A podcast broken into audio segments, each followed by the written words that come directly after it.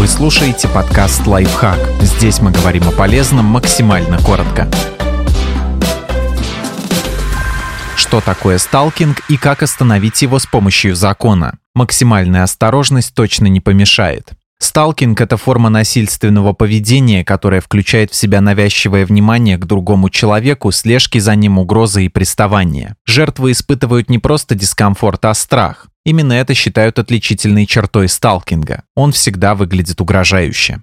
Как понять, что это сталкинг? Однозначного ответа нет, дьявол, как обычно, кроется в деталях. Вот несколько примеров, как может выглядеть настоящий сталкинг. Настойчивые звонки и сообщения, хотя вы ясно дали понять, что не намерены отвечать. Физическое преследование. Слежка в соцсетях и постоянное реагирование на посты, фото и ваши публикации в группах. Распространение лживой информации. Пристальное внимание к подробностям частной жизни. Съемка без разрешения. Непрошенные и навязчивые широкие жесты. Такие поступки могут показаться просто проявлением внимания, но при сталкинге их объединяет одно. Адресата подобным не просил и более того происходящее ему неприятно. Повреждение вашего имущества, угрозы смертью или самоубийством.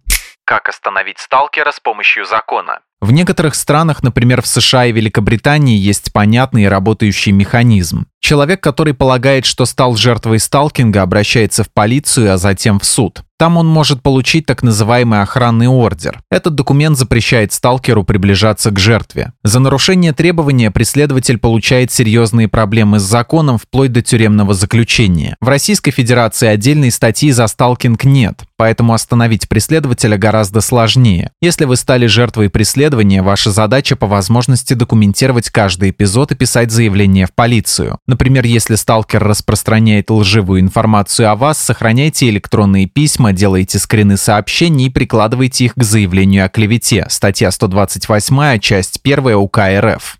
Слежка, в том числе через соцсети и распространение сведений, которые составляют личную или семейную тайну, могут быть классифицированы как нарушение неприкосновенности частной жизни, статья 137 Уголовного кодекса Российской Федерации. О том, как правильно писать заявления в полицию и как их подавать, лучше посоветоваться с адвокатом. Подписывайтесь на подкаст «Лайфхак» на всех удобных платформах, ставьте ему лайки и звездочки, оставляйте комментарии. Услышимся!